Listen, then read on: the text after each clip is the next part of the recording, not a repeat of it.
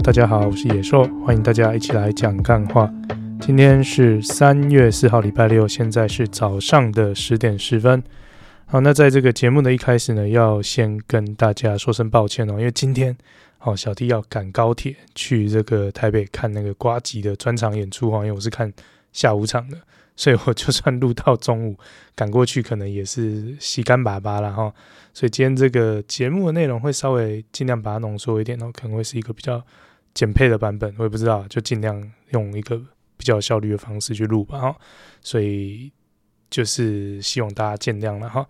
那这个最近的天气哦，上次有提到嘛，哦，这天气真的诡谲多变哈，那个温差非常的大，日夜温差可以差到十几度。哦，然后我记得上个礼拜还在跟大家讲说啊，这个要注意穿衣服保暖啊什么的，哇，结果没想到真的是在这一个礼拜里面，我就遇到了两件真的是身边的人发生这种中风的情况，所以这个真的不是开玩笑哦。那个温差大的时候一定要做好保暖，尤其如果你有心血管的疾病，真的不要想说自己年轻就不会怎么样哦，这都很难讲。因为我身边我遇到发生的人看起来年纪都没有特大，然后当然也是。偏中年啊，可能四五十岁，但是你说我摸到六七十岁没有？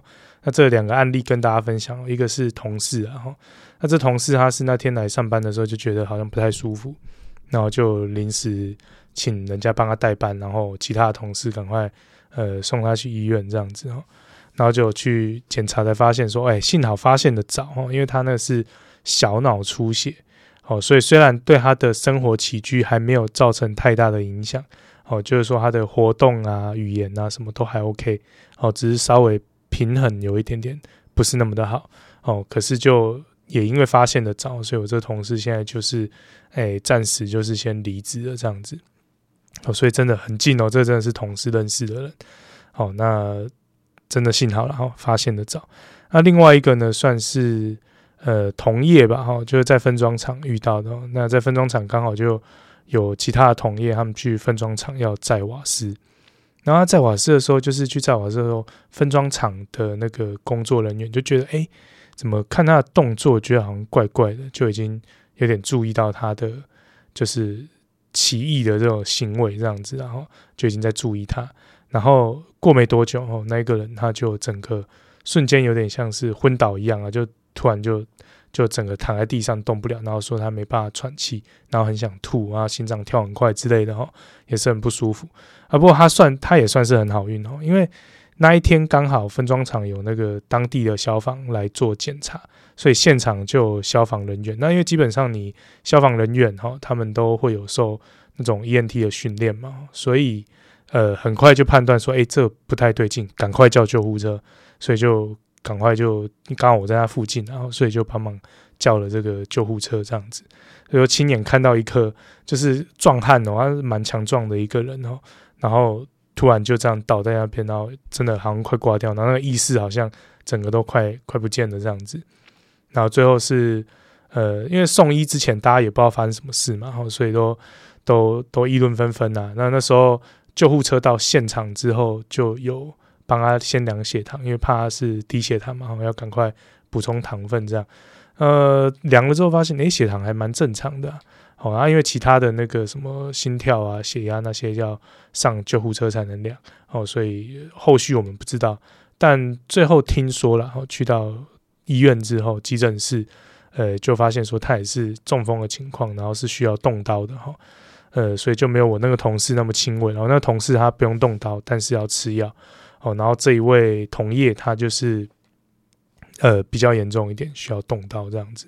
哦，所以真的就是在面前身边发生的两件，所以提出来跟大家分享啊，真的是一定要做好保暖，真的不要开玩笑，中风不是闹着玩的哈。好，所以这个是呃天气的部分，然后真的提醒大家。那今天台南这天气其实还不错，也蛮温暖的。然后因为我接下来要去台北，然后查了一下，哇，台北的温度。高低温都比台南低了两三度了，然后所以我在想到到底要不要穿，有没有有在考虑要不要直接那个羽绒衣带着就穿上去？也就听说那个现场的位置很小，你穿羽绒衣可能会很不方便，所以搞得我很很纠结啊。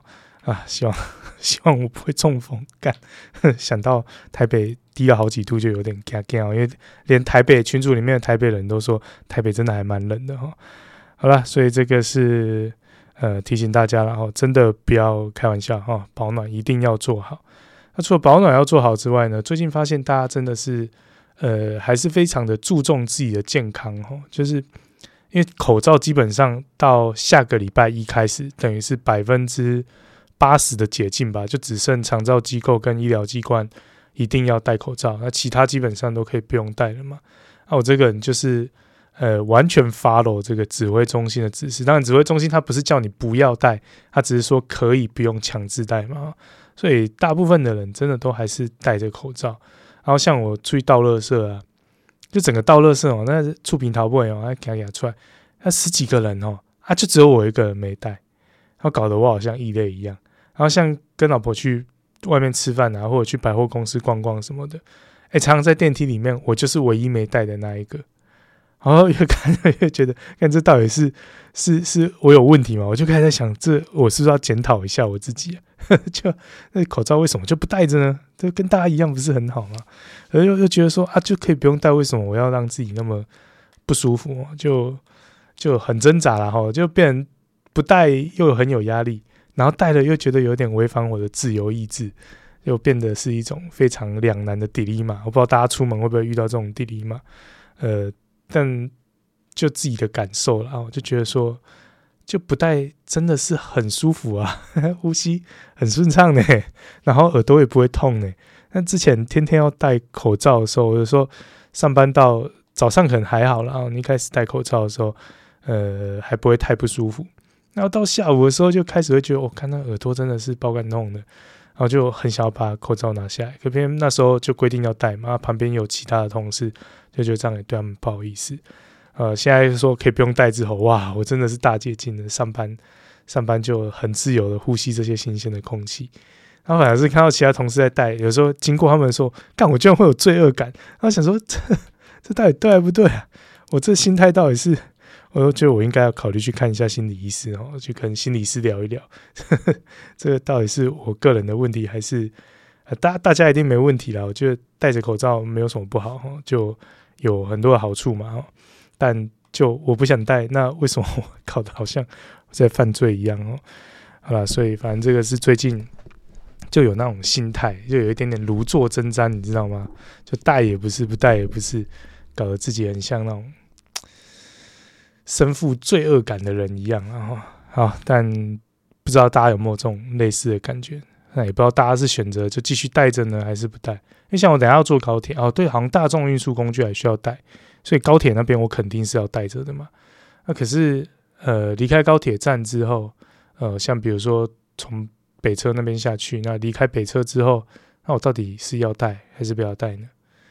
不知道诶，去台北看看好，看会不会台北的压力让我更大，然后忍不住就干脆整路戴着口罩，心情也比较轻松一点。他、啊、不知道了，到时候再看。可我记得好像那个瓜吉的那个演出啊，呃，有看到他们的 IG 上面就写说建议戴口罩，然后建议没有强迫，但建议要戴。哇，那这样到底要不要听从人家的建议呢？啊，这口罩第一嘛现在对我来说还真的是有一点点困难哦。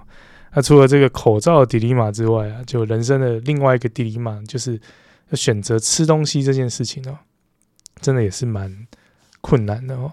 因为我有提到说，我老呃不是老婆小孩啦，每个礼拜都要去上心理师的课程嘛。那基本上去上心理师课程的时候，就因为那个时间会比较紧迫一点，所以有的时候就变成是呃要利用小孩在上课的时间，然后才能吃晚餐这样子。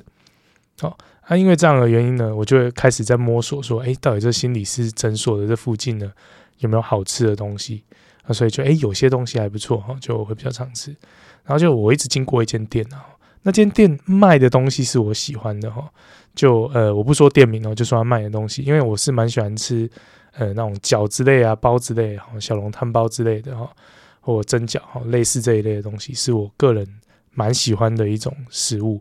那那间店刚好就是有卖这种东西啊，可是我就每次都没有办法鼓起勇气走进那一间店，因为经过的时候就会发现哇干哎。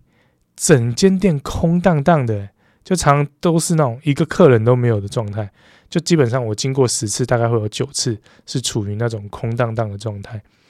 所以我想说，这到底是是因为他很雷，还是因为他卖太好，东西都卖完了，然后老板其实准备要休息了，就不知道，都是一个问号，然后一直都都都没有去实际去印证过。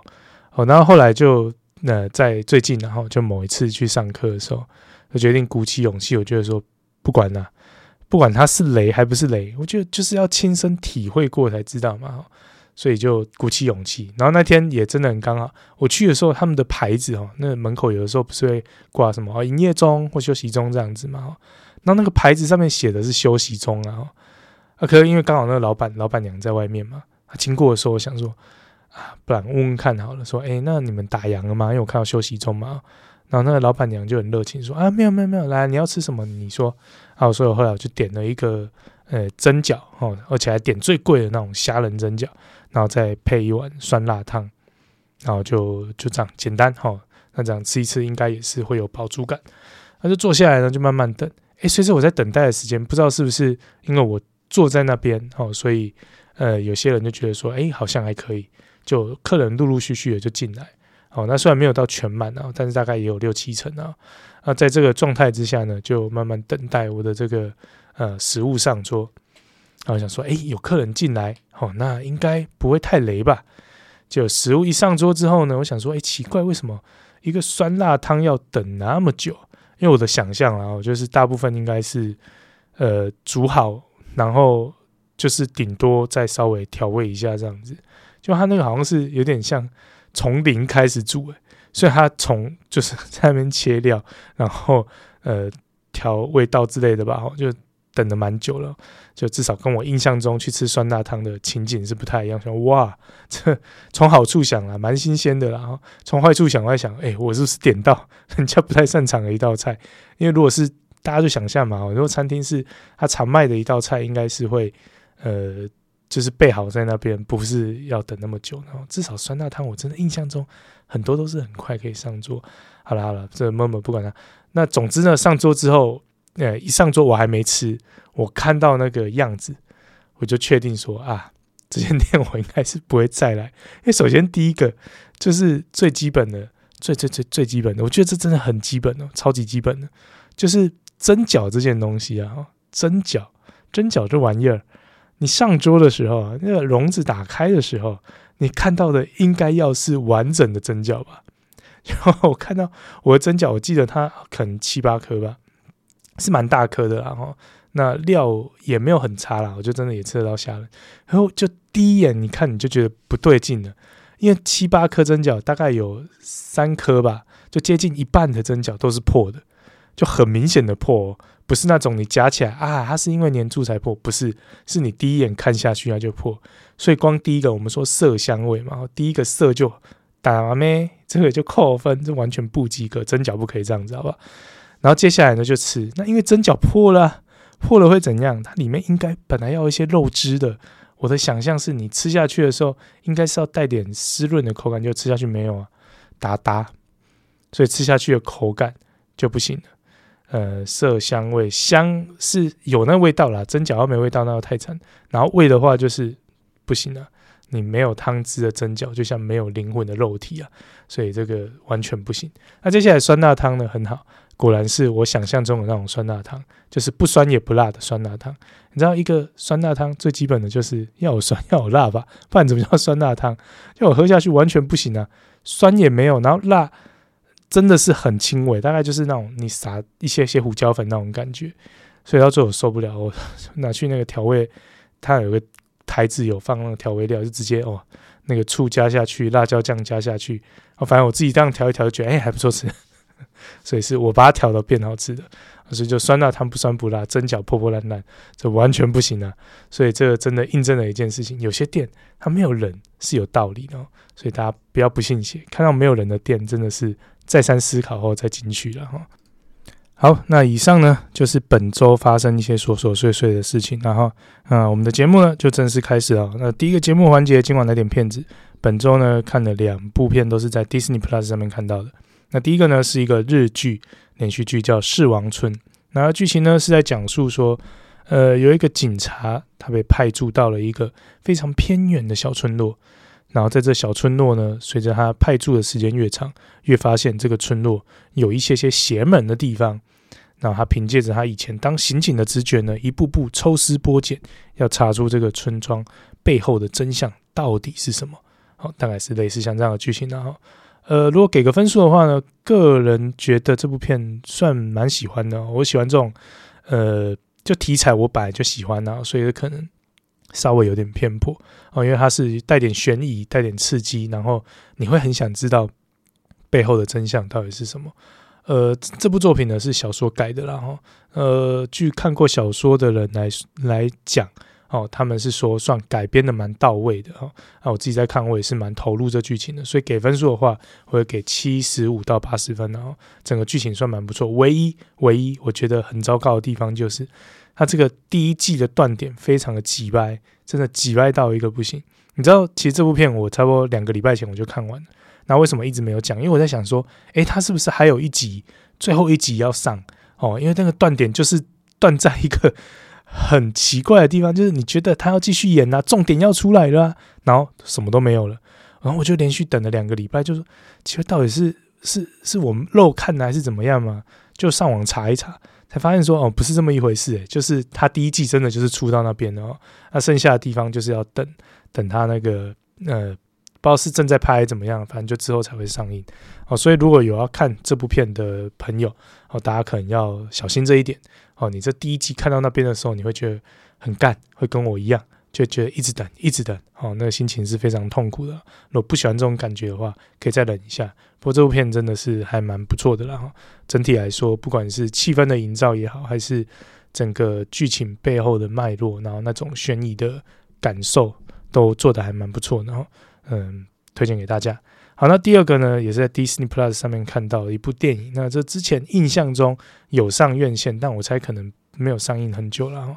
它的片名呢叫做《女优摔吧》，剧情呢是在讲述说一名从日本呃发展不顺遂的 AV 女优呢，她回到台湾之后，受到一个女子摔角俱乐部的算馆长吗？哦，那个招揽，而成为了一名女子摔角选手的故事。哦，大概是这样子，然后剧情其实不是那么重要了哈。那给个分数的话，大概就六十到六十五分吧，偏及格啦。哈，可是你要说很好看吗？我就觉得普普通通哦。不过它的卖点就是，呃，我觉得算轻松有趣啊，就搞笑的地方是还蛮搞笑的。不过真的蛮可惜的地方是，因为它是要讲述摔跤的电影嘛。所以我本来的预期是说，可能会带有一点热血感，然后会呃也进而带你认识摔跤哦。虽然我觉得他导演可能有试着想做这件事，那不知道是碍于他们的拍片的成本，还是呃就是技术上的不足哈、哦，所以你很难呃投入剧情去感受到那种对摔角的热情，所以那种热血感是没有的哦，甚至有一点点。呃，要怎么说呢？太 C 了，我觉得你没有办法融入剧情，觉得说哇，真的很热血，怎么样？没有。然后你要说认识摔角这个运动，好像也没有那么的认识。他当然有试着要带一些什么专业的技巧什么，但是都带得蛮浅层的。所以你说要要被带起说对这个运动的热爱什么，可能也有点难呐。哈，但他就是如果作为一部搞笑片来说的话，呃。前半段吧，有一些搞笑的剧情是还蛮舒服的，看得还蛮好笑的。然后女主角夏雨乔吧，我应该没记错，她在里面有蛮多呃很直接的演出哦，那我觉得也演得蛮好的。然后我都不知道他的呃身材有那么好，好了，就言尽于此。反正就有一些看点啊，但是你要说很厉害的片，倒不至于啊。好，所以以上呢就是本周哈跟大家分享了两部片子。呃，接下来呢，就稍微讲一下今天早上才看到的一个影片的小小心得啦，小小的心得。哦，就是大家知道说九妹哦，他最近跟 Seven Eleven 联名出了一些呃产品嘛，有什么御饭团啊，然后什么欧姆蛋蛋包饭之类的，然后类似像这样的东西，还有乌龙面吧。那这个产品呢推出之后呢，在网络上就掀起了蛮大的讨论。那其实主要呢，就是有一些比较偏负面的，比如说觉得说啊不好吃啊，或呃 CP 值不高啊，然后或者是说，哎，好像有一点点宣传不实啊，等等的哈，有一些原因在了哈。那在这样的炎上的情况之下哈，一直烧哈，那九面呢，终于在昨应该是昨天释出的了哈。这影片呢，就是来针对大家对他的质疑还有炎上来做一些说明了。虽然那个影片我还没有全部看完，那大概看了也看了一半左右。在看的时候就觉得说，哇，九面不愧是经历过许多大风大浪的人呢。他在说明这些事情的时候，他态度之冷静，我觉得嗯还蛮不错。这个 EQ 我觉得蛮高的啦，高到我已经 不禁觉得说，哇，你不会这个争议也是自己想办法炒作出来的吧？就就不禁质疑是不是 C 好，但我想应该不是啦。这个这个很难 say 啊，有就是有，没有就是没有嘛。那针对这个事情，我觉得他的说明都蛮清楚的啦。呃，所以就算九面，或许有些人喜欢他，有些人不喜欢他，可是我觉得以作为说明跟解释的这件事情来说，他真的是蛮厉害的。像我自己也蛮喜欢看他的一些呃开箱影片，有时候有一些 3C 产品你不知道怎么选择的时候。看一下他的介绍，我觉得是会蛮清楚的哦。那当然，如果是收钱业配，那就另当别论了。可在没有业配的情况下，大家在看他开箱，其实我自己是觉得蛮疗愈，也蛮清楚的。哦，所以这一次这个事情就觉得说，哇，这个真的是有经过大风大浪的人，然后在网络上常会掀起一些话题。可是我觉得面对这件事情的态度，这个是蛮值得学习的，因为。不要说是名人啊，就算我们这种一般人，其实在生活中难免都会遇到被人质疑的时候嘛。那可是有时候我们如果被人家质疑的时候，呃，就有一点点被情绪乱了手脚的话，那可能就容易让事情走向一个更不好的方向嘛。所以我觉得九面至少在我自己来看的话，呃，我还没有吃过它全部的产品呢。而看到这个说明的时候，我会觉得说，诶，那至少人家是。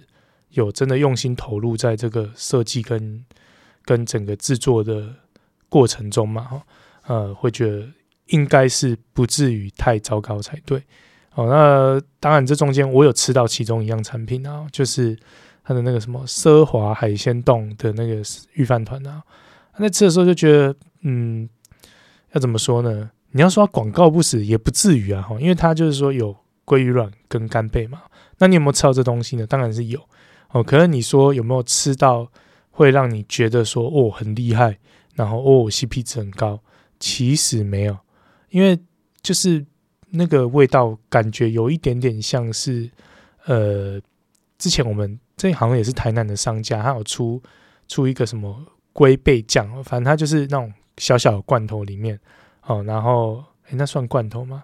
对啊，反正就是罐头，然后然后里面它就是有鲑鱼卵跟干贝。它直接帮你混好了，所以你只要有把它保存好，那、你要吃的时候就是打开加下去吃，大概就类似这种等级的味道吧。你要说很高级吗？是没有，然后很厉害吗？是没有，可是很难吃吗？其实也不会啦。哈，啊，你说有没有 CP 值？这就见仁见智。那至少在我来看，就觉得好像我有更好的选择。哦，可能你要说很糟糕，真的是不至于啦。哈，所以这个刚好最近烧得很大，然后有去尝试了一下的这个。诶，九妹的联名商品，我现在最有好最好奇的是它那个什么八八倍欧姆蛋啊，那听起来蛮屌的，什么四颗蛋的蛋液，大家知道现在缺蛋啊，来吃这个应该会感受一下财富自由的 feel 啊。好了，那以上呢就是本周的今晚来点片子啊。那接下来我们进到下一个节目的环节，政治相谈室。那让我们在开头呢先来关心一下世界的脉动啊。那当然，我们就持续来关注这个俄乌战争的部分了哈。那近日呢，在俄罗斯的南部和西部，哦，比较接近乌克兰的边境，以及深入俄国境内的地方呢，呃，在二月二十七号的深夜到二十八号的上午，遭到一连串的无人机攻击啊！哈，呃，在当地的一些电视台和广播电台也都有放送这个空袭警报。那甚至呢，这个圣彼得堡的机场一度有关闭啊。那这些事情呢，都让人相当的诶怀疑，到底是发生了什么事哈？那俄罗斯的当局呢，是回应说，这个是骇客入侵所导致的情况。哦，那他们也声称说，俄罗斯的总统普丁呢已经有充分掌握这些情况了哈。呃，针对这件事情呢，乌克兰的政府并没有承认或评论这些已经被通报的攻击行动，但是俄罗斯这边则是把这件事的错归咎到乌克兰那边去啊。不过这挺有趣的，他不是说被攻击，他是说被骇客入侵，所以是指骇客入侵空袭警报的系统吗？还是说骇客入侵无人机的系统？如果是入侵空袭警报的系统，感觉好像还好哦。可是如果入侵无人机的系统，这感觉就蛮屌的哦。所以不知道哈，这事实是怎么样？毕竟在俄罗斯嘛，哦，就像在中国一样，大家很难嗯百分之百的一窥它的全貌哦。不过如果假设为真呐，哦，却倒是挺不错的哦，让俄罗斯也尝尝自己的国家被攻击的感受。毕竟他们现在是。打乌克兰就打打得很爽啊，那飞弹什么的乱射哦，也没有想说那个地方是不是民宅还是战区，都没有想啊。所以我觉得，如果让他们也感受到这种滋味的话，也不见得是件坏事啊。那当然，最理想是赶快这件事情落幕了。那当然，讲到要让这件事情落幕呢，最近有一位和平使者哦跳出来，似乎是希望让自己成为这个。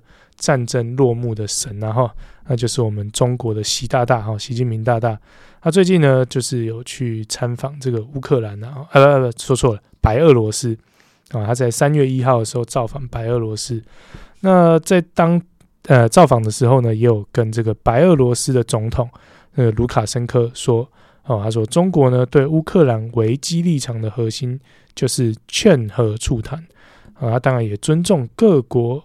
合理安全的关切，啊，那这个卢卡申科呢，则对这件事情是回应说呢，他说白俄罗斯这边呢，完全赞同中方关于政治解决乌克兰危机的立场。哇哦，变得蛮快的，大家不要忘记哈，这个俄罗斯攻打乌克兰的时候，他们最大最大的友军就是白俄罗斯。那现在白俄罗斯呢，站出来说，诶，他赞同这个中方的立场。那中方的立场现在对外然后看起来是希望能够和平谈判，所以这个就挺有趣的。因为上个礼拜我们的主题就是在聊这件事情嘛。那那时候呢，我的说法，我认为我觉得习近平很像是要跟俄罗斯站在一起，而现在看起来不太像是站在一起，比较像是要趁这个时候哦，比较进入尾声，然后呃，这个适当的时机。他现在如果是在白俄罗斯这边，呃，确定白俄罗斯会跟他，呃，是同一立场的话，那他是不是就有一点点稍微掐住俄罗斯的部分的命脉？哦，那让俄罗斯有更大的压力之下，是不是就更有机会，呃，和谈？好，所以这个看起来比较像是要趁机收割跟切割了，因为大家知道说，中国其实一直都。算是不管台面上台面下都有在资助这个俄罗斯嘛。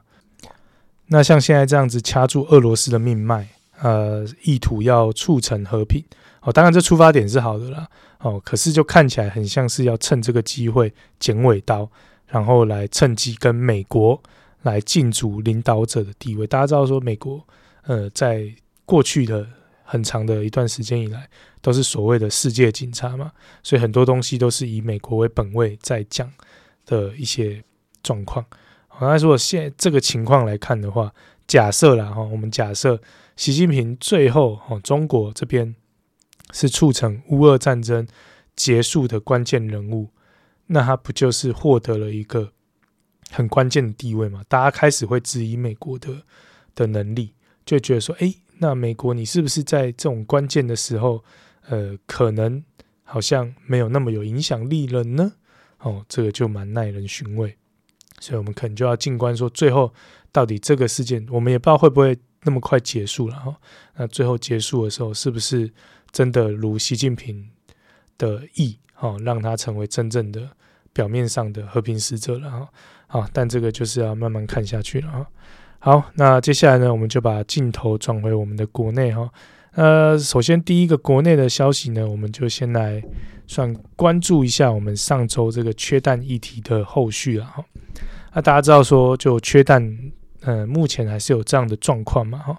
那为了要补充国内的鸡蛋的缺口，呃，农委会这边呢，他们就试图要从澳洲来进口鸡蛋，然后那第一批的鸡蛋呢，进口了三十六万颗，在二二八的晚上就到达台湾了哈。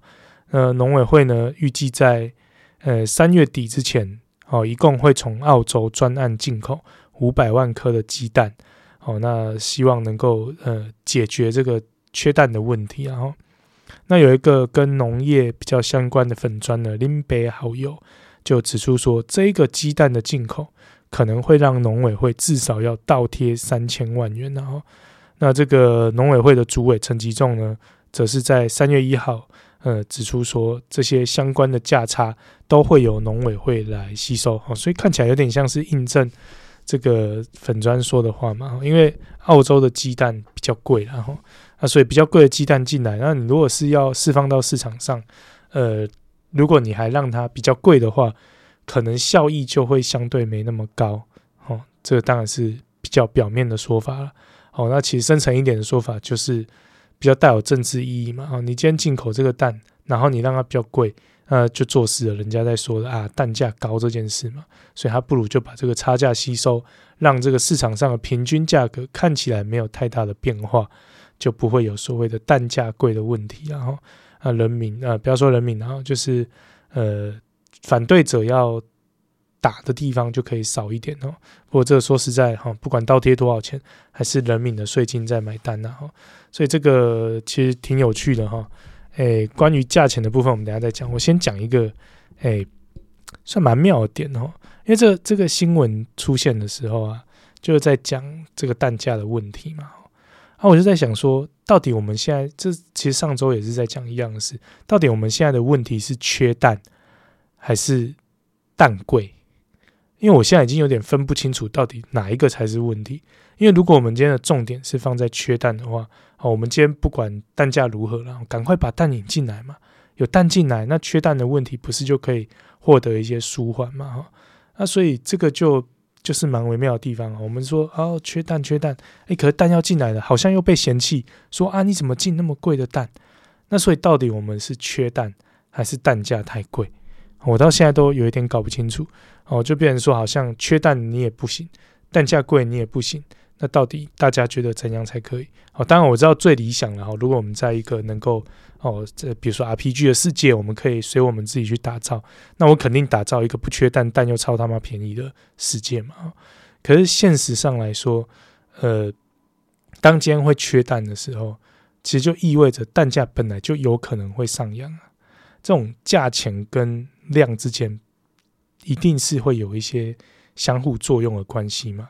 大家如果稍微呃对这种市场上的东西会有兴趣，就知道说，今天东西越稀缺，它价格本来就可能会越高嘛。我们不要说鸡蛋哦，比如说像像呃之前哦这个稀土哦，大家都在抢了，说要做电动车，一定会用到稀土哦，所以稀土大家都要抢的时候哦，这个要的人多，有的人少的时候，就变成它的价格自然就上去嘛。那就像最近这个特斯拉说哦。诶，未来我们要做的这电动车呢，是会不要用到稀土的，哦，所以在这一瞬间，这个这些稀土相关的公司，他们的股价就大跌，因为就变成需求量没那么大了，所以当需求量变少的时候，是不是价格又会降下来？哦，所以这个量跟价本来就有一定的关系，然后我们还没有说到说，哦，这个中间你为了养蛋而衍生的成本，其实很有可能都正在慢慢的上，就是涨上去。不管是人工也好，或者是你为了要提升产量要做的投资，然后有一些技术的提升等等，这些都是成本嘛。所以你怎么，大家怎么会有？我不敢说大家了，但有些人会怎么会有这种想法？会觉得说，哦，我今天缺蛋，然后我还期待说蛋会越来越便宜，这本来就是很互斥的一件事情嘛。然后这个缺蛋这件事情呢、然后我发现说它是有一点点。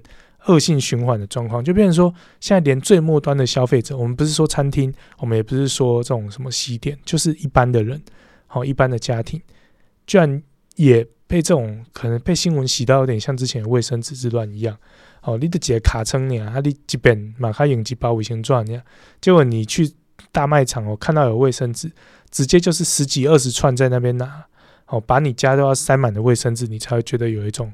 呃安全感。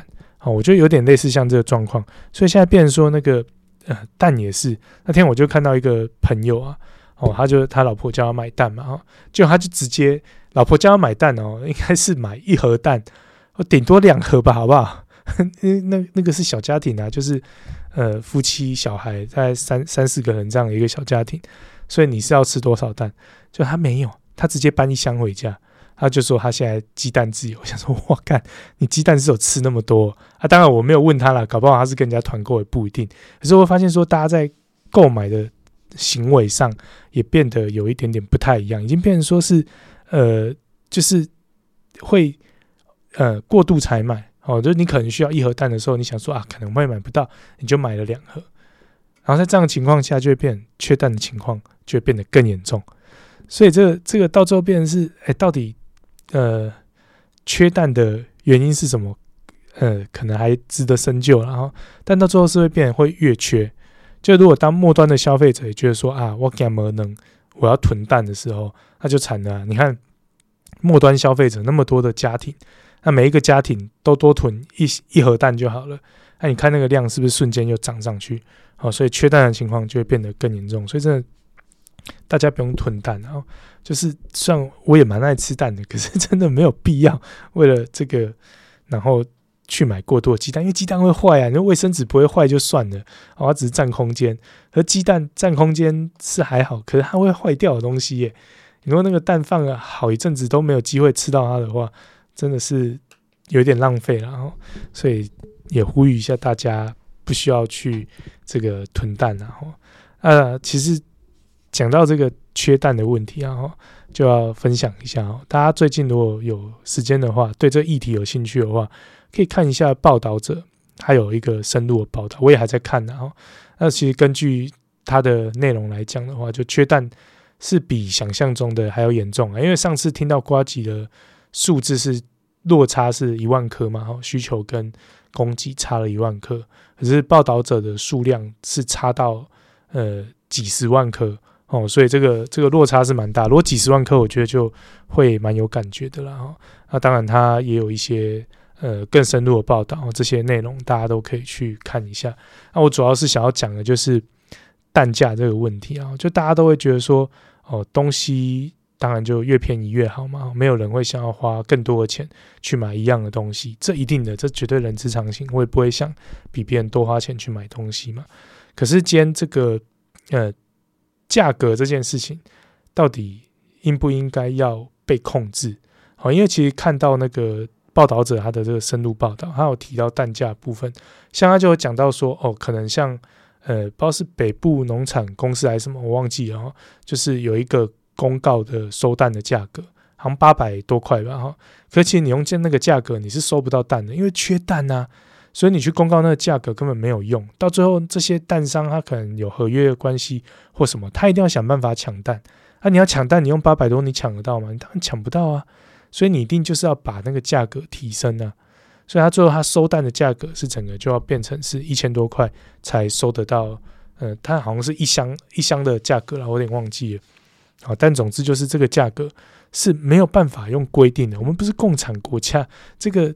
这个是市场上刚刚有讲嘛，你光量跟供给有差的时候，价格本来就会有所变动，所以我们就常会看到说，大家会期待说啊，政府应该要来抑制蛋价，来抑制物价。哦，当然，我觉得你说政府完全不介入，我觉得是不行。哦，可是介入是需要介入到有点像共产国家这样子说，哦，我要规定蛋价是多少，你超过这个钱再卖的、再买的，我就要对你怎么样怎么样嘛。这好像也不太对。因为你这样子其实就没有尊重市场。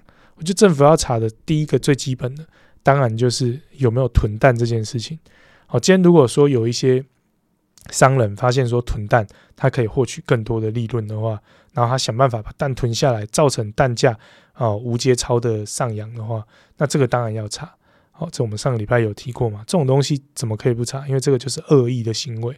好，可是今天如果是真的是量少的关系导致的上扬。政府要不要去抑制？这个就是蛮值得大家去深思的一件事情。因为你要怎么去抑制？你要用规定的吗？你用规定的，那谁还要养鸡啊？我养鸡我就赔钱，我不养啦。哦，因为我成本真的上去，然后你不让我涨，那那我干嘛做这件事情？好，那除了这个之外呢，大家会发现说，其实政府对我们民生物品的价格真的是有诸多的这种管制啊。我就举一个我们业内每年都一定会遇到的一张公文，好来跟大家分享啊。每次到了这个农历新年哦，快要过的时候，我们的瓦斯行哦，大家都会收到一个公呃公文。哦，意思就是说，这个啊，春节期间哈，诶，这个政府啊，希望能够稳定物价哦，所以要求大家这个哦，不要在这个春节的期间来做涨价的行为。哦，那当然，这个公文其实老实说，它是比较偏宣导了哈。可是其实也意味着说，呃，如果说今天呃有状况的话，哦，政府很有可能是会做出一些裁罚的行为。哦，可是其实大家认真想一下，大家如果对劳基法稍微有点认识的话，其实你在过年的期间哈，如果说呃你要要让你的员工出来上班的话，哦，今天我们不要说是老板自己送，然后就是他生意如果不错，他要请人的话，哦，那有员工出来要送货的话，哦，然后有行政的人员要出来接听电话，要送派单什么的，哦，请问一下，呃，如果在不能补假的情况下，这些出来上班的人，老板要不要多付他加班费？哦，肯定是要的嘛。我们违法的不讲啊，违法不付，那当然没辙嘛。啊，可是今天如果是一个比较正派经营的，那他要符合法规的规定的话，肯定就是要给加班费啊。哦，要补给劳工的钱要补啊。哦，所以你今天这个出来是要多付出额外的成本的，因为它不是含在原本的月薪里面的，它是多出来的成本。然后今天成本你有增加了，结果政府告诉你说，你不要趁机涨价，而且大家要想，它不是趁机涨价，而是你在这段时间你去叫这一桶瓦斯的时候，它的成本就是比平常还要高的。那你觉得它的涨价是恶意的吗？没有啊，老板你要生存啊，你不让它涨价，它怎么活下去？对不对？这我平常在卖好，考不好平常这价钱会会赚钱。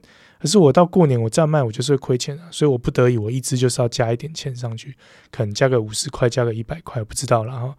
好，那所以在这样的情况下，要变成说，就是大家对物价的想象，就是要不要政府那么多的抑制？好，刚刚有讲到说强力的抑制嘛，这一个嘛，可是这这个的恶性的结果，可能就是导致说，哦，业界就不想做。那另外一个结果是用补贴啊。哦，就变成说，好啊，你要贵没关系，那不然你贵出来的地方我来补贴好了。哦，就像我们说进口澳洲的单，那澳洲的能够卡贵啊。哦，啊，所以农委会就要拿钱出来补贴啊。那这是好事吗？我觉得也不见得是啊。嘿，你今天补贴是拿谁的钱？是拿全民的钱，大家有缴税的人，有缴税的公司的税金里面抽取一部分出来去补贴这个差价。所以没错，物价看起来是没有波动很大，可是实际上就是我们的税金。就被花在这样子的地方啊，随便我们看到的物价都是假的。然后我们的税金，比如说哦，假设林北好友说哦，这个补贴要三千万，这三千万是不是有其他更有意义的地方可以放？哦，这也很有讨论的空间呢。哦，所以对这个这个所谓的蛋价物价，我觉得啊蛮妙的。反正就我觉得政府应该要做的是监控，而不是过度的管制啊。因为监控就是恶意的行为，我们当然要处理。可是如果这是市场自然发生的事情，我们的介入真的要那么的多吗？哦，我觉得大家真的是要深思这件事情的哈。好，那讲多了哈，我们要精简版嘛哈。好，那接下来我们就进到下一个话题哈。那下一个呢，是我们要把镜头转到新竹市啊哈。那新竹市呢，大家知道说，在这选举的期间呢，棒球场哦算是。出了蛮多的包哈，一直成为大家关注的焦点。那在前阵子呢，也被新任的新竹市长高虹安开挖，那发现说，诶，里面有一些不该埋在里面的东西出现了。那甚至呢，也发现说，诶，这排水怎么这么的不良？哦，就会非常容易的积水，然后也没有办法把水卸走。因为我们一般大家要知道说，呃，我们先不说棒球场，然后大家平常我们走的马路就好。我们这马路它其实都要有所谓的泄水设计，所以马路不是平的，它一定要是歪的哦，就是稍微有点泄水坡度，让这个水呢，如果今天遇到下大雨什么时候，它会自然流向路边的这个呃水沟那边。好，那从水沟那里把这个水排掉，路面才不会积水。好，所以像这种排水的设计，不管是什么样的建筑，什么样的设计都蛮重要的。然后，那在这个呃之前呢，说哦开呃发现它排水不良之后呢，他们就调查。那在调查之后呢，高虹安他就有开了一个记者会，好去说明他目前调查的进度。那他就说了哈，这个二零一八年的八月的时候，教育部教育署。哦，核计呃核准的计划书跟二零一九年统包工程契约，哦，其实里面都是有排水工程的项目，那经费呢抓起来大概是在四千多万元的哈。可是到了二零二零年细部设计预算书和工程估验，在里面呢却都没有出现排水的工程项目，哦，那所以这个市府就要深入调查说，诶，到底是为什么原本有这个排水的相关的工程却不见了？哦，那到底是被漏列，还是说这个经费被删除、被挪用了？哦，所以这是目前正在调查。那当然，民进党被打到了之后呢，民进党的市议员，哦，这杨林仪呢，他就指出说，二零二零年五月细部设计核定的时候呢，他说为了因应李明的停车需求，所以有增设这个地下室的停车场。哦，所以增加了这个。诶，排水系统的施作项目和经费。那这市府的发言人哈施淑婷则回应说，二零一七年棒球场新建工程就已经有包含了停车场的经费。二零一九年市府在签统包契约，也有地下停车场的情况。那当时也有编列数千万元的球场排水工程的预算，所以并不是如这个。呃，议员所说的，二零二零年五月才增设地下停车场，哦，所以这稍微有一点点的罗生门，然后到底为什么这个，诶、排水的经费工程不见了？哦，蛮耐人寻味的哦。就如果今天是哦，碍于预算，那被删除，可能还算情有可原，大概是一些政治上的责任嘛，哈。而今天如果说这个钱是本来有下来，应该要做排水。但他没有拿来做排水，而是做了其他的地方，哇，那这问题就大了。做其他的地方呢？哦，如果真的有做，也是必要做，大家可能还能接受。但如果是没有必要做，而不知道为什么而做的东西的时候，哇，这问题就大了。那最严重、最严重的状况就是什么都没做，然后这个钱就不见了，然后钱是不是也有下来呢？诶，不知道。哦，所以这个都要等待厘清了哈。这让我想到以前的一个笑话，在讲那个。呃，关于那个政治人物如何赚大钱哦，就呃有个台湾的议员哦去日本参访，那日本的议员呢，哇，就看起来也是非常的家里富丽堂皇。那台湾的议员就问日本的议员说：“哎，哇，你家怎么这么厉害？哦，这个非常的豪华。”然后他就指了一下墙上的照片，他说：“你有没有看到这座桥？非常的漂亮啊！就是因为盖这座桥，所以我才有了这个家。”哦，暗示说他这个工程当中获得了不少好处，然后就到了这个台湾议员回去之后呢，过一阵子换这个日本的议员哦来台湾找这位台湾的议员，然后这日本的议员呢，我去到台湾议员家，我惊为天人，哇，这个家比这个他在日本的家还要奢华数十倍啊，所以他就问说，哦，你怎么那么厉害，盖出一个那么漂亮的家？然后他就指了指他的墙上，你有没有看到那一座桥？然后那个日本的议员就看了一下，说：“没有啊，墙上什么东西都没有啊。”啊，对，就是没有那一座桥，所以我才有这个家。哦，好了，这这是笑话了，应该不是真的。但呢，就希望新竹棒球场不要是这样的情况，好，不然的话真的是蛮糟糕的一件事情了哈。好，那讲到新竹呢，接下来我们就来关心哦，我所深爱的台南哦。那我们台南的这个议长呢，之前有这个贿选案的疑云嘛，哈，那现在这疑云呢，似乎越来越厘清，因为接下来检察官呢就开始起诉了，哈，所以目前呢，这个台南市议长、副议长的贿选疑云，经过三个月的调查之后，呃，检方呢在三月三号侦结，认为议长邱丽丽、副议长林志展还有其他十人呢涉嫌违反公职人员选罢法。哦，所以依法起诉了哈。那这个邱丽丽呢，她针对这个起诉书的内容，还有国民党部分的议员要求她请辞，哦做出一些回应哦。那当然就是严正否认贿选然后啊，对于被起诉也深感遗憾，他会说将会依照法律的途径来捍卫他自身的清白。哦，不过这个就有趣哈，有趣的地方在于，大家如果有关注媒体的内容，就会发现，诶，大家知道说我们常听到一件一一个关键字叫侦查不公开，哦，这很很妙哦。侦查不公开，就是照理来说，你这侦办的内容应该是要到结案才有可能出来嘛。诶，可是就很微妙。诶，媒体总是有办法拿到一些很 detail 的东西。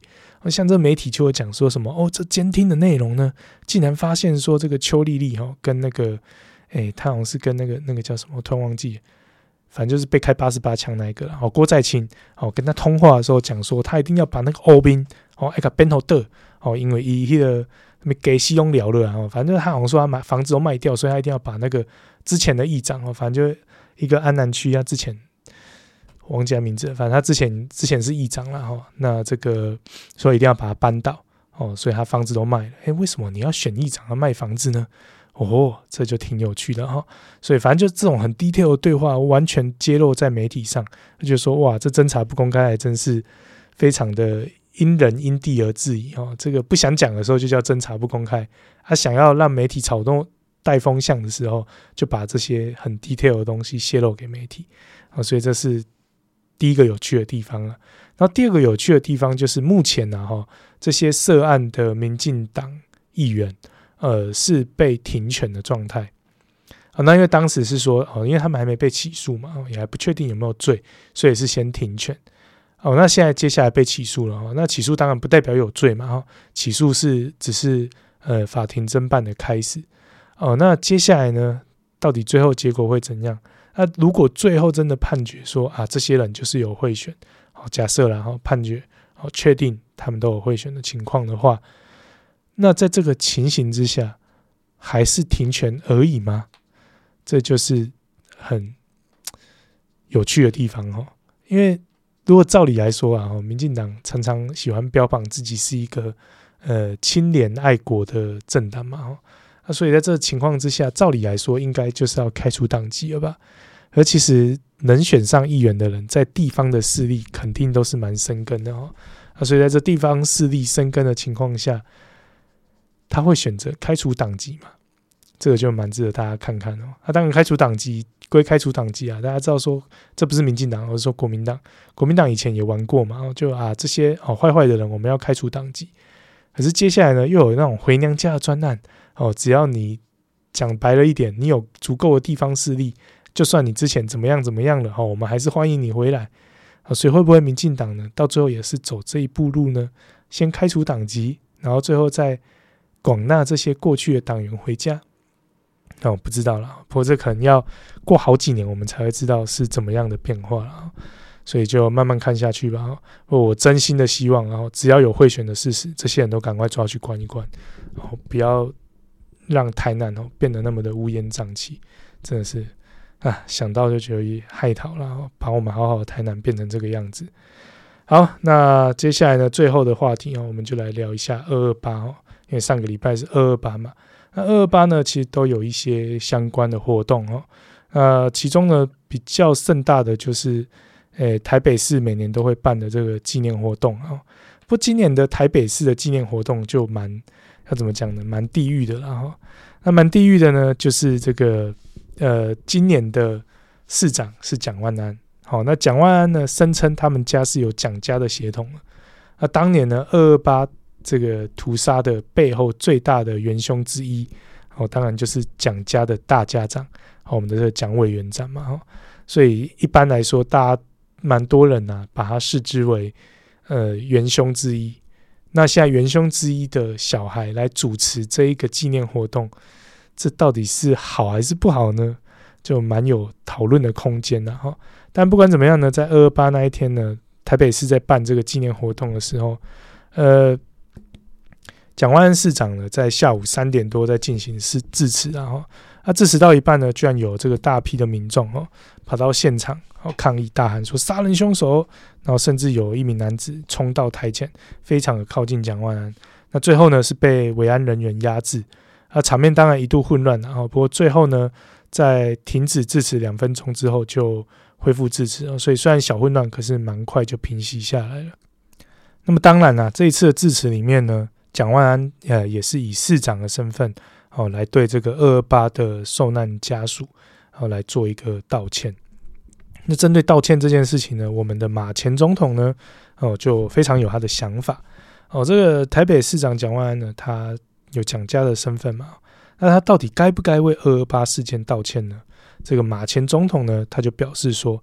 啊，他过去担任这个台北市长，甚至到后来他成为总统之后呢，针对二二八事件这个事情哦，已经道歉三十多次了。所以他认为说啊，这个要不要道歉哦？啊，讲完打底卡丁的贺啊哈，没有那么重要了哈啊，反正我都道歉三十几次啊哈。当然，这个我们在自己的粉丝团也有贴文哦，就针对这个事情，我觉得就非常明显，你可以看出，呃，国民党对这件事情的态度，就觉得说是。反正对我来说，这就是一个议题。好，我出来道歉就很好了，不然你还想要怎么样？那当然，大家有去了解二二八这件事情的话，就知道说，呃，其实在这当中受难的这些人，他们所遭受到的杀害呢，并不是一般的杀害。哦，就有些这种杀害的方式是呃非常惨无人道的哦。所以在这样的情况下，到底是不是道歉就能够解决这件事情呢？我觉得对每个人来说会有不同的感受。今天如果你是二二八受难家属的话，哦，或许你也会觉得，呃，只是道歉就好了吗？哦，你可能会希望更多的呃真相能够被揭露出来，让大家知道说这些被杀的人他们是无辜的。哦，因为深入了解的话，其实这个二二八事件的开始，并不是只有台湾人被杀了，那时候台湾已经被分裂成哦本省人跟外省人。所以当时在一开始的时候，这个事件是，哦，本省人被杀害了，被外省的警察杀害了，然后本省人因为已经累积了非常久的怨恨，所以他们才发生了暴动。那在暴动的初期呢，变成是本省人一看到外省人就杀，哦，所以这当然也是不好的行为嘛，哦，所以不是只有本省人遇到了杀害，然后是外省人也遇到了伤害，只是到最后呢，因为呃。中国那边直接派军队过来来镇压，那中国的军队一介入之后呢，这镇压的手段就非常的凶残，然后死伤呢的扩大就变成是数以倍计啊，那当然就完全不是同一个层面的问题，好，所以在这情况之下呢，大家就要知道说，其实这是真的是台湾蛮深的一个伤痛，甚至到我们。我们的前面一两辈的人，哈，可能现在六七十岁，甚至八九十岁的人，他们的心中搞不好都还有一个所谓的省级情结，就认为说本省人跟外省人就是不一样，大家就是不应该在一起，就是敌对的。哦，当然到我们这一代已经没有这样的想法了，因为已经不是这样子了嘛。哈，本省人就是我们 local 的人也执政过了，哦，那其实你要说还要分说谁 local 不 local，这已经没有意义了。因为大家都是一样 local，大家都生长在台湾的哦。即便有些人他们或许过去是从中国来的哦，但不管怎么样，到了我们这一代，已经变成大家都是在台湾土生土长的了。哦，所以还要在那边分什么什么本省外省，真的就已经没意义了。但并不代表这件事情就可以这样子埋在尘土中，然后都不用再去想它。其实反而更重要的就是应该要让大家呃更深入能够了解这件事情。好，不管在这个事件中被杀的是本省人还是外省人，大家都应该为其哀悼。然后，如果这当中有很多不白之事，就应该要让大家能够深入了解，这好像才是比较重要的事情。那当然，可能到我们这一代，大家对二二八还有一点感觉，而搞不好我们下面一两代的人就已经开始觉得啊，这好无聊，这很重要吗？或许会是这样子，也不一定啊。搞不好未来再过几年，真的欢庆二二八就满街头，大家就只记得是放假，已经没有人记得二二八是发生怎么样的一件事啊。好，所以这个是二二八非常地狱哈。未来蒋万安市长呢，起码还有三年的任期。好，那接下来的三个二二八到底还会发生什么样的事呢？大家可以慢慢看下去啊。啊，不过这个最有趣的地方是。蒋万安是以市长的身份来道歉哦，并不是用蒋家人的身份来道歉哦，所以这个是一个嗯可以想的一个细节啊。哈，到底为什么是用市长的身份道歉，而不是用蒋家人的身份道歉？哦，如果他真的自诩为蒋家正宗后代的话，呃，针对这件事情，理论上他应该比起其他的台北市市长，他可以有更好的做法才对。哦，不过我想或许他没那个能力，也还没那个时间去想这件事吧。哈、那未来再慢慢看下去吧。好，那接下来呢，我们就进到我们今天的主题哈。那其实这个今天的主题呢，也非常的简单单纯的哈，就是去年的此时呢。其实就是刚好遇到我母亲，哦，我的生母，然后呃过世的时候，所以那时候我们也做了一个一集的主题来去聊关于我母亲过世这件事情。而且不知不觉呢，诶，这件事情已经过了一年，而且我居然满了一年了哈。我们不要说一周年，这个哦，如果我们就讲比较呃通俗的说法，就是对尼嘛哈。然后到对尼这时候啊，因为我母亲算是。呃，基督徒嘛，哈，所以我的理解啦，我一直以为说对你这个事情是留在佛道教之中的哈，在基督徒这边应该就没有什么要做的事情，又没想到到到这个呃接近对你的时候，我的这个妹妹哦，她就私讯我，她就说，哎，这个哥哥，哎，那个妈妈过世一年了哈，那我们有办这个追思的礼拜，那如果你有空的话，就来参与。哦啊，后来巧了一下，我就发现说，哦，他们办的时间真的很会选，他们选在二二八的当天，然后那二二八当天呢，为什么我说很会选呢？当然不是因为我是什么二二八什么受难家属哈，要去参加二二八纪念活动，是没有到那么伟大，然后只是刚好那一天是月底，因为月底本来我的工作就是那天就是绝对不能请假，基本上要上班处理一些事情，啊，所以最后呢就想说啊，没关系啊，母亲。这对你哦，也只有那么一次嘛，哦，不会一直在那边对你嘛，所以就就想说，那我想办法，然后把工作排开，呃，去参加这个追思的礼拜，然后，而且我没想到我在在排的时候，就不知道为什么那脑袋被鬼撞到，本来约的时间是呃三点，然后结果我不知道为什么我的脑袋一直记到四点去，所以因为。我过去我母亲那边大概一个小时的车程啊，啊，我就想说，呃，那再多抓半个小时，因为不知道连假期间会不会遇到车潮，哦，所以就提前一个半小时要出门嘛。啊，可是因为我记错时间，然后再加上工作，因为真的也是蛮紧凑的，所以就一直忙忙忙忙到真的是到我差不多要要要出发的时间才结束，把我的工作告一个段落，然后然后就出门了。然后出门到一半的时候才发现啊，哇塞，我记错时间。不过幸好啦，因为我比平常的时间又多提早半小时嘛，所以最后就是只有呃迟到半个小时哦，所以算呃没有非常严重的迟到了啊。所以大概参与了后半段的这个活动。好，那这个这个对我来说蛮有趣的，因为我的原生家庭哦，就其实是比较偏佛道教，所以我对基督教一切真的是完全一片空白。那所以搞不好我们的听众如果有人刚好是基督教，就觉得说哦，那些真卡怂，这里满栽，我们没看过哦，怂吧吧这样哈，然后可能会有这样的想法，但就就请大家原谅了哈，因为在佛道教的眼中，真的是很少看到这种事情，所以对我来说真的是蛮耳目一新的哈，就包含告别当初的告别式也是哦，那当然在之前的节目有分享嘛，那这一次呢，这个算是一个追思的礼拜，那我感觉啦，形式其实跟告别式的礼拜。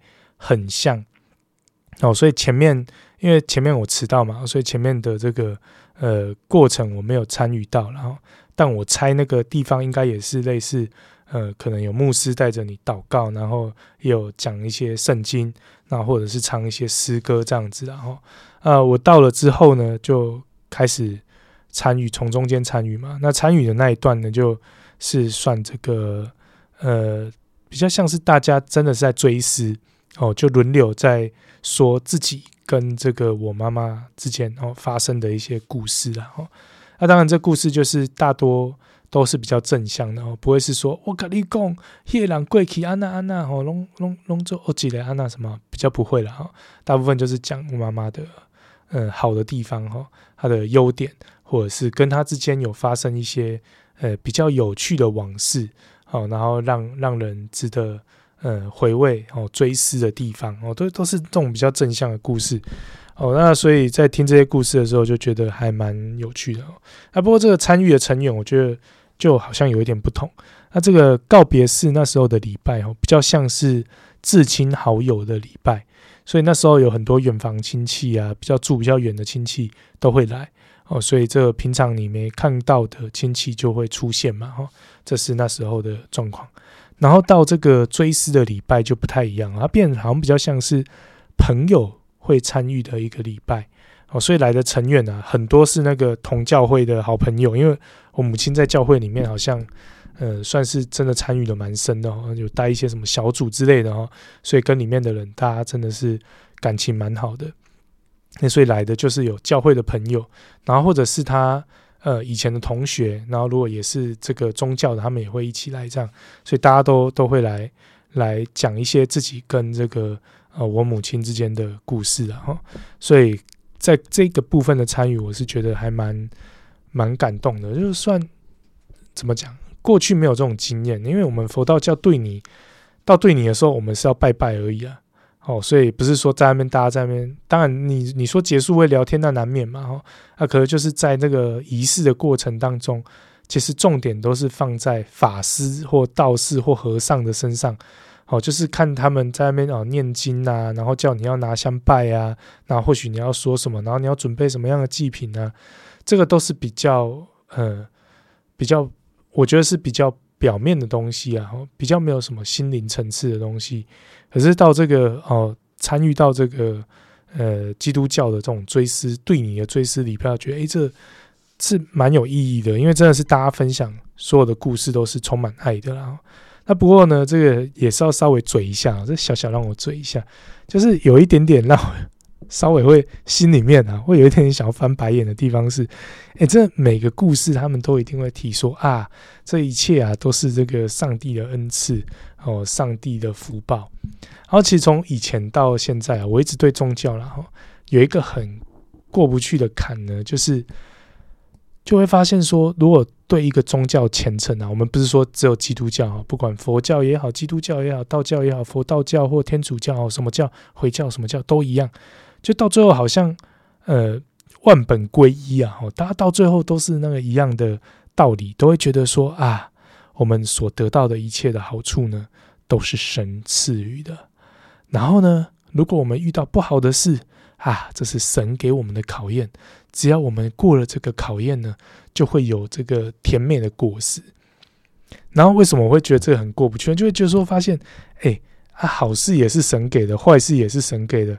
啊不，你狼哇了被冲上啊！你的生命都卖者的贺啊，反正都是神给的啊，就就会有一点点那样子的的的感觉过不去啊，因为就变好像发生的好事不是你的努力啊，不是说你认真读书获得好成绩，然后不是你想办法在工作上有好的表现，然后获得好的成就哦，就好像不是这么一回事哦，没有没有没有，这一切都是神给你的，所以你会有这些好处呢，都是神给的。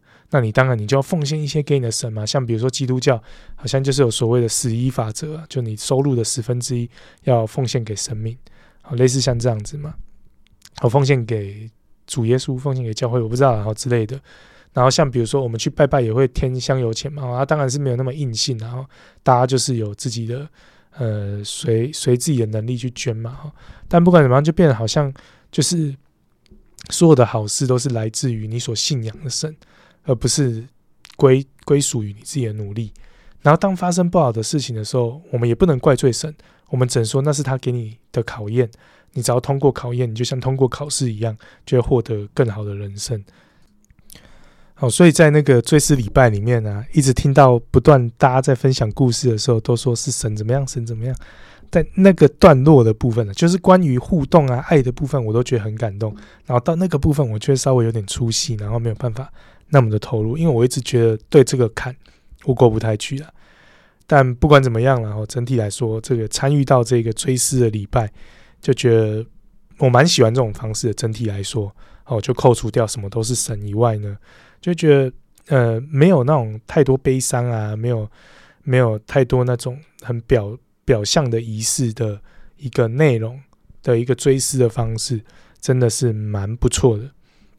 好，所以如果真的说真的，我如果没有特别宗教信仰，建议如果到最后，比如说我快要挂点的话，然后要让我选一个宗教信仰的方式来作为我人生最后的选择的话，我可能真的还比较偏向基督教，就蛮喜欢，整体来说是蛮喜欢这种感觉的哈，就温馨感人，然后最后的重点都是回归到活着的人跟过往的人之间的那种亲密的回忆。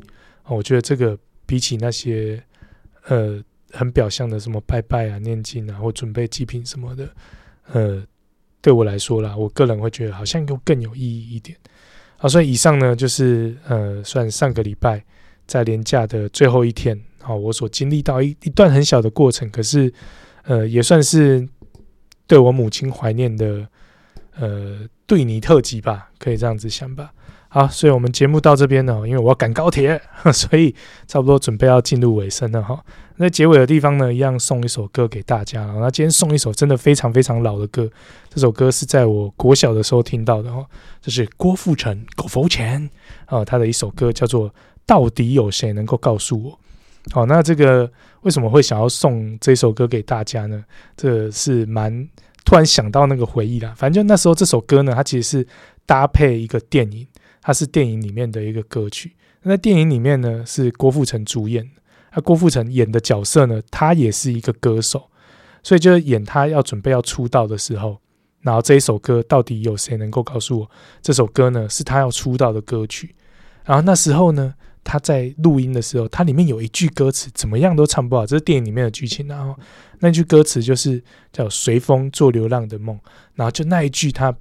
他一直唱不好，虽然我也听不出来他哪里唱不好了，我觉得听起来都一样啊。好，但不管怎么样呢，反正就在电影里面的表现呢是说，哦，他那一句话不知道为什么感情啊或唱腔什么的一直不到位，然后他是经过诸多的努力，最后才克服这个难关，唱出这一句，然后成为一个呃炙手可热的线上歌手这样子。